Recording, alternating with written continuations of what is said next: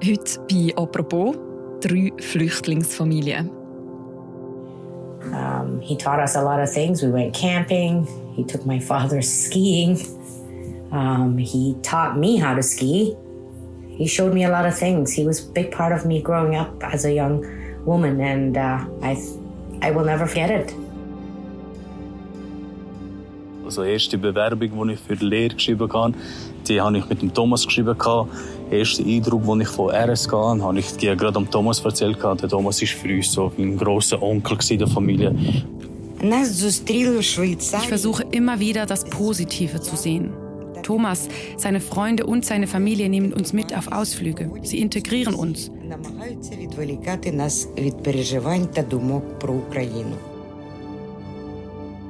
1990 eine Familie aus dem Iran, 1999 eine Familie aus dem Kosovo und heute drei Ukrainerinnen. Der Nachrichtenchef von Tamedia, der Thomas Möckli, hat dreimal Flüchtlinge bei sich aufgenommen und bei ihrer Ankunft in der Schweiz begleitet. Und heute ist er im Studio von «Apropos». Mein Name ist Mirja Gavatuller und wir reden heute bei «Apropos» über die Geschichte von diesen drei Familien und darüber, wie man sich das Zusammenleben muss vorstellen muss. Hallo Thomas. Hallo, Mirja.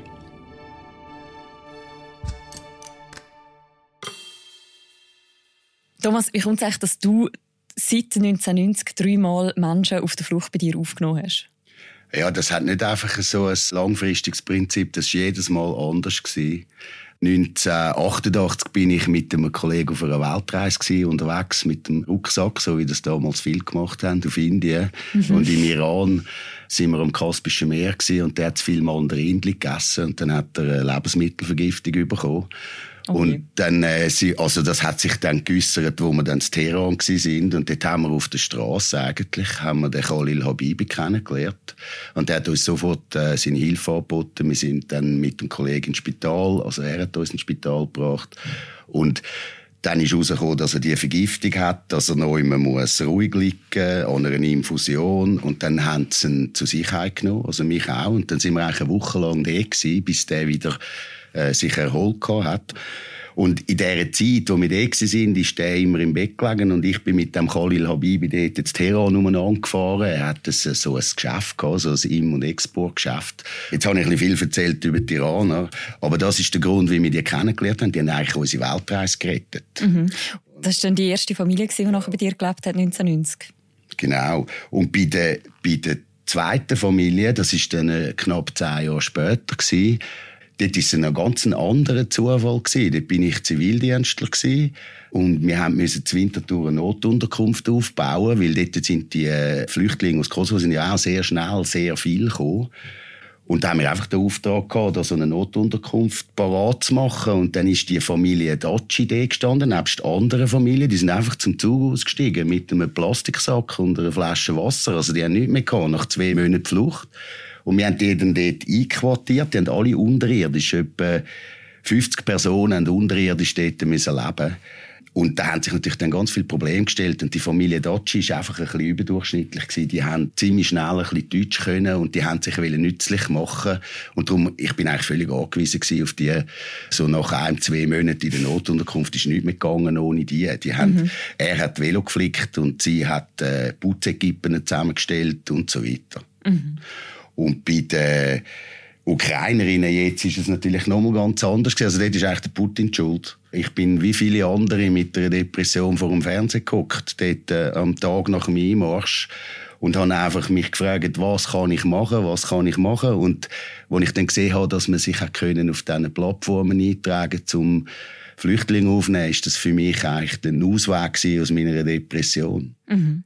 Und offensichtlich ist es die beiden ersten Mal so gut gelaufen, dass du jetzt bereit warst, das noch das dritte Mal zu machen. In dem Moment habe ich gar nicht an das gedacht. Also, dass ich ja schon mal, das ist mir erst später in den Sinn gekommen. Mhm. Weil Kosovaren, die sind ja heute Schweizer, die leben noch in Winterthur, die sind auch noch sehr in engem Kontakt und die sind einmal vorbeigekommen, kommen die Ukrainerinnen besuchen, die kommen oft bei mir vorbei und dann sind wir auf die Erinnerungen gekommen. Mhm. das ja schon mal. Und dann habe ich den Kosovaren müssen erzählen, das ja vorher schon mal. Und dann haben wir das angefangen vereinigen, dann haben die angefangen reden miteinander. Du hast auch sehr einen schönen Text über das geschrieben, den wir natürlich auch noch verlinken im Beschreib zu dieser Episode. Wie du jetzt schon erzählst, das sind ja über 30 Jahre zwischen diesen drei Geschichten und trotzdem gibt es irgendwie recht viele Parallelen. Was haben die alle so ein bisschen gemeinsam?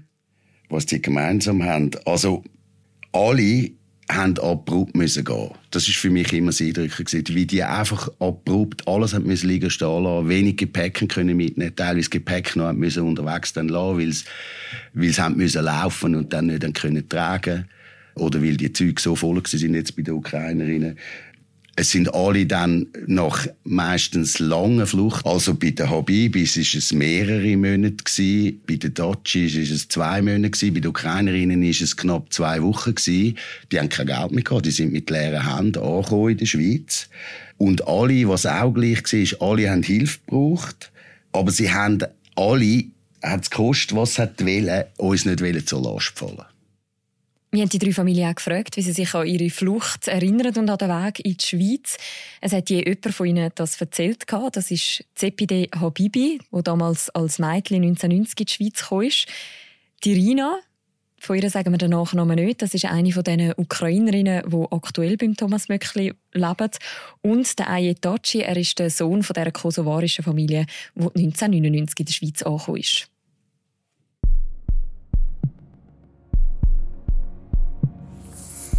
Oh, what I remember about the night going the border to Australia to Switzerland. It was foggy. It was a cold night. It was dark.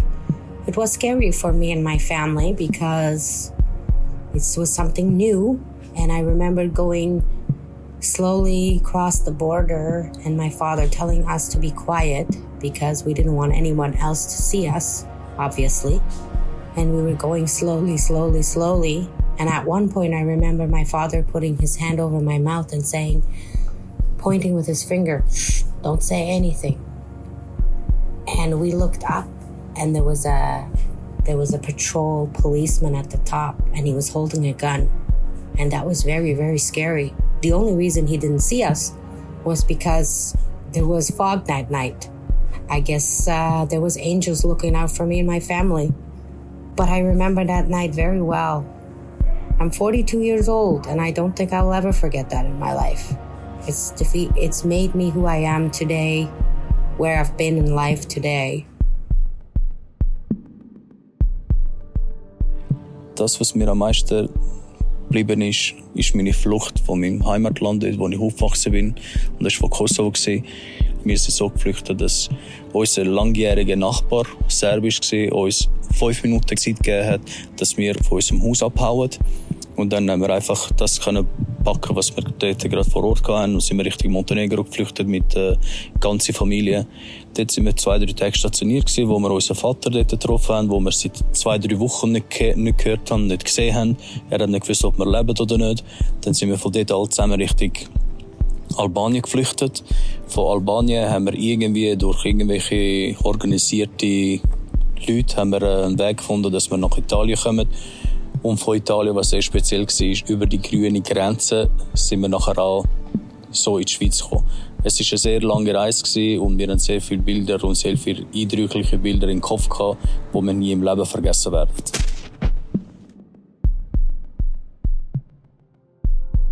Для нас війна почалася 24 лютого 5 годині ранку. Am 24. Februar begann der Krieg. Nicht weit von meinem Haus entfernt schlugen zwei Raketen ein. Wir versteckten uns ein paar Tage im Keller, hörten Alarmsirenen. Als wir hochkamen, waren mehrere Häuser zerstört. Am 4. März rief mich mein Mann an. Er ist im Krieg. Er warnte uns, sagte, wir sollten packen und gehen. Fünfmal mussten wir umsteigen, bis wir an der polnischen Grenze ankamen. Dann zwei Stunden laufen. Bei minus 10 Grad standen wir dann sieben Stunden in der Schlange. Als wir drüben waren, mussten wir einfach nur noch weinen. Wir konnten nicht glauben, dass wir unser Heimatland tatsächlich verlassen müssen. In Polen haben wir versucht, irgendwo richtig unterzukommen. Das war aber fast unmöglich. Es gab keinen Platz mehr. Wir erfuhren dann, dass die Schweiz die Grenze für Flüchtlinge öffnet und konnten mit einem Bus von Breslau nach Zürich fahren.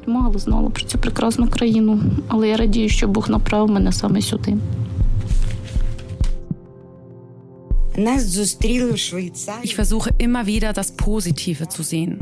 Ich fühle mich warm empfangen in der Schweiz. Thomas, seine Freunde und seine Familie nehmen uns mit auf Ausflüge. Sie integrieren uns.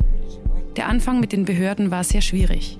So viel Bürokratie habe ich seit der Sowjetunion nicht mehr erlebt. Bis wir ein Konto hatten und dann auch die Sozialhilfe empfangen konnten, war über ein Monat vergangen. Jetzt ist alles erledigt. Mein nächstes Ziel ist es, Arbeit zu finden. Natürlich ist meine Seele so wie Irinas mehrheitlich in der Ukraine. Ich wäre gern ein Vogel, um nach Hause zu fliegen und zu sehen, wie es dort jetzt ist. Aber ich bin der Schweiz auch sehr dankbar und den Menschen hier. Sie lenken uns ab vom Krieg und ich glaube, dass ich noch etwas in Sicherheit bleiben kann, bis der Krieg vorbei ist.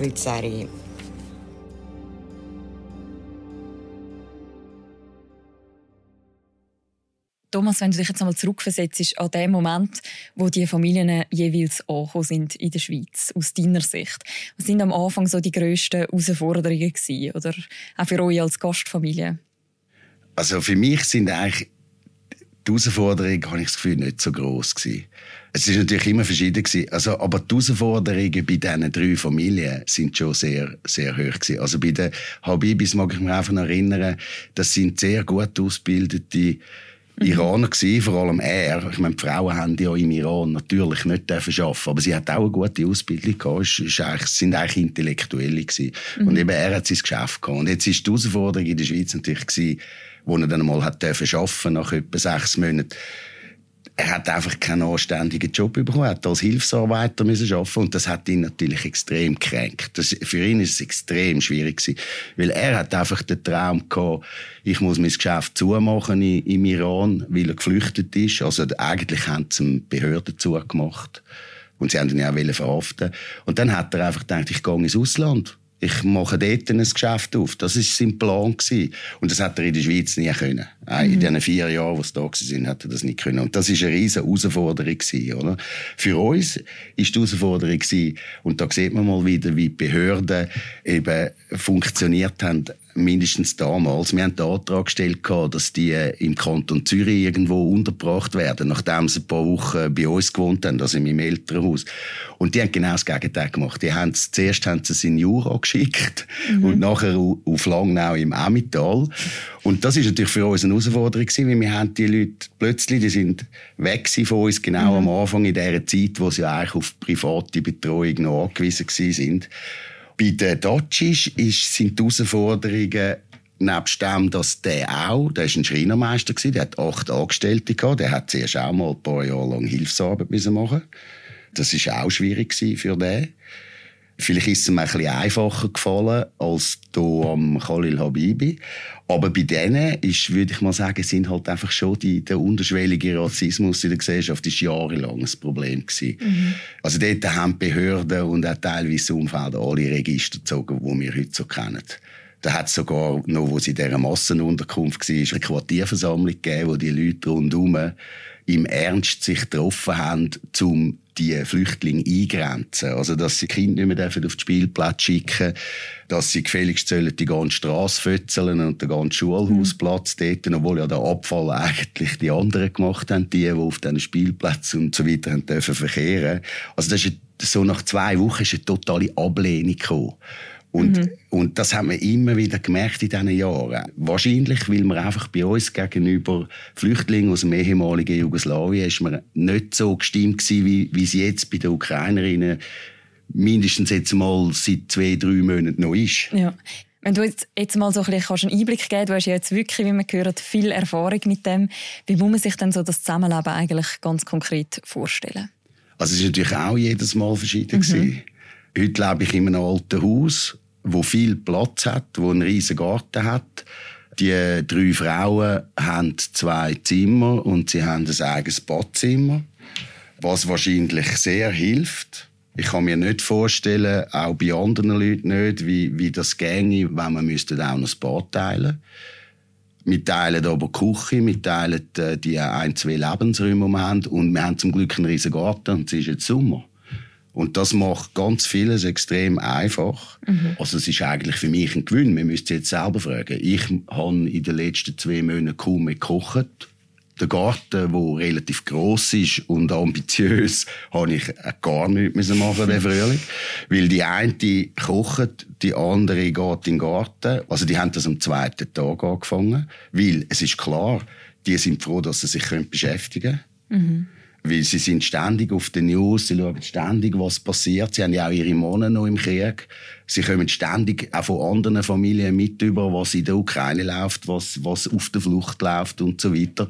Und sie sagen selber, der Platz, dass sie in der Schweiz sind, das lenkt sie ab von dem Krieg. Und das ist das, was sie brauchen. Mhm. Weil niemand weiß, wann der vorbei ist. Mhm. Wenn du das vergleichst, die Erfahrung, die du jetzt machst mit diesen drei Ukrainerinnen, mit 1990 und 1999, wo die Familie aus dem Iran und die Familie aus dem Kosovo bei dir gelebt hat, wie war es damals? Gewesen?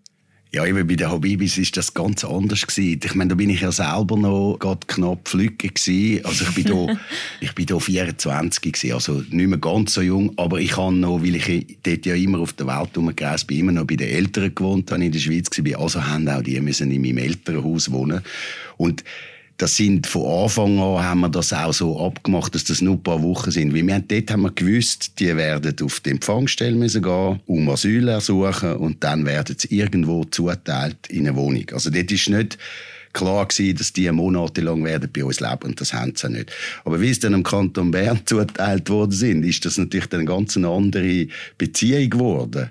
Wir haben uns dann ständig für Wochen getroffen, teilweise sind wir sogar miteinander in die Ferien mhm. und das hat natürlich das, das ist dann eben auch extrem witzig gewesen, oder? Mit, mit, mit dieser Kleinfamilie. Wir sind, also, wenn ich von mir rede, dann ist das eigentlich mehr, das sind meine Kollegen, meine Freundin und, und ich gewesen, oder? Äh, mhm. und, und dann die iranische Kleinfamilie mit zwei kleinen Kindern. Und mit denen sind wir irgendwie am Macho im Tessin unten. Äh, weil wir kein Geld hatten, sind wir natürlich nicht ins Hotel. Oder wir haben ja selber dort noch keine grossen Löhne gehabt. Und da mag ich mich einfach noch erinnern, da sind wir einmal, also wir haben immer irgendwo im Zelt geschlafen, weil da sind wir einmal, da hat man mit der Straße können nach Motschane fahren und dort hat es aber keinen Platz gehabt, um ein Zelt aufzustellen. Und dann haben wir einfach all das Zeug über die Mocha getragen, weil dort hat es eine Sandbank gehabt und dann haben wir jetzt Zelt aufgestellt und sind dort dann am Bröteln gewesen. Und dann ist auf der anderen Seite plötzlich sind zwei Polizisten, oder? Und fangen da winken und machen und kommen über und so. Wir haben uns einfach dumm gestellt, oder? Und die haben sich nicht getraut, ins Wasser zu gehen.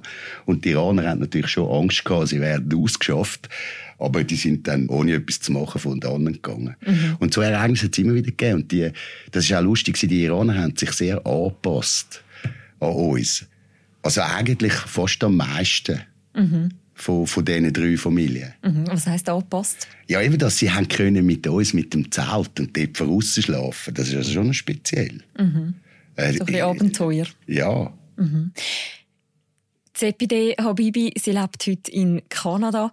Und sie war damals ein Mädchen und sie hat auch erzählt, dass du ihr beigebracht hast, Skifahren. Um, he taught us a lot of things. We went camping. He took my father skiing. Um, he taught me how to ski. Uh, Wie muss man sich das vorstellen? Ja, das ist also ehrlich gesagt nicht so erfolgreich gewesen.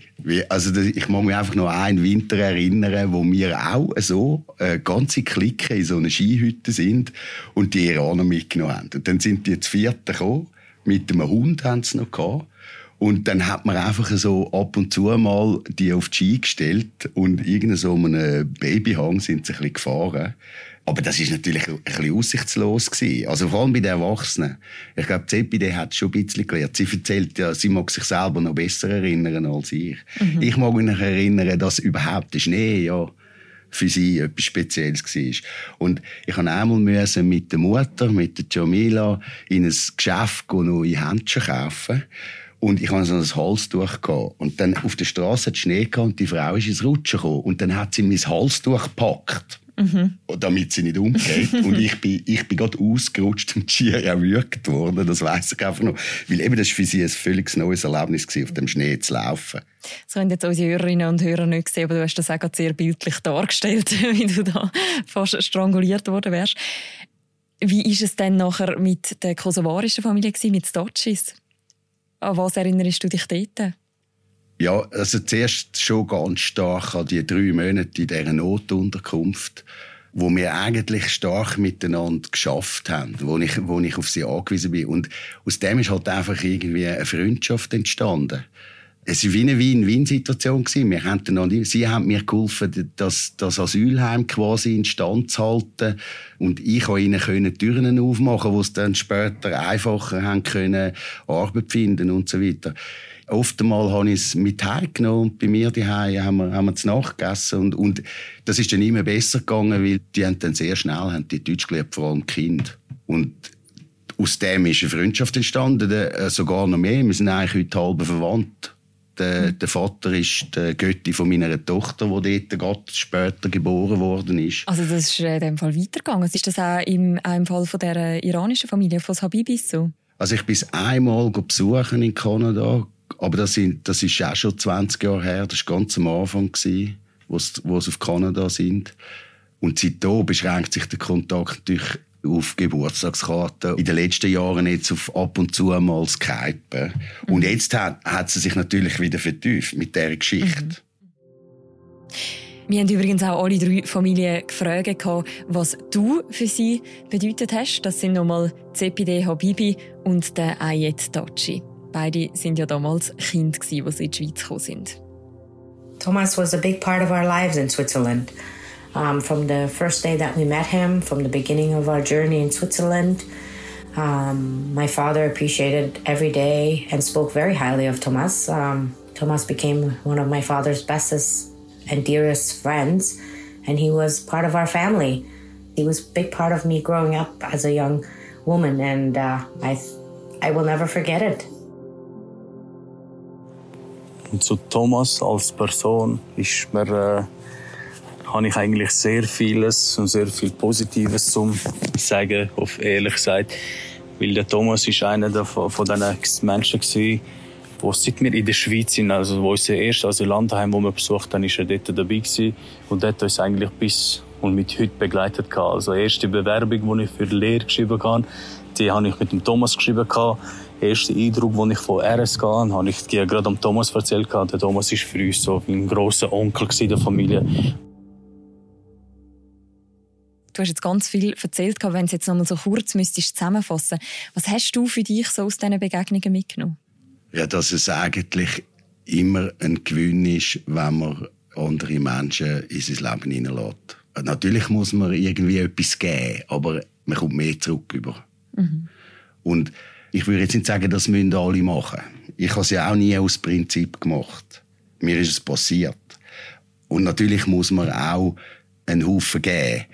Aber wenn man bereit ist, dann halt eine Veränderung in seinem eigenen Leben in Kauf zu nehmen und vielleicht am Anfang in eine unbekannte Richtung, dann soll man sich äh, auf die Menschen einlassen.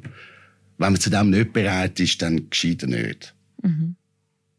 Das ist jetzt so ein schönes Schlusswort, dass ich würde sagen, wer will wissen, was aus diesen drei Familien geworden ist, der kann das bei dir noch in der Geschichte nachlesen. Wir verlinken die auch noch verlinken im Beschreib zu deren Episode.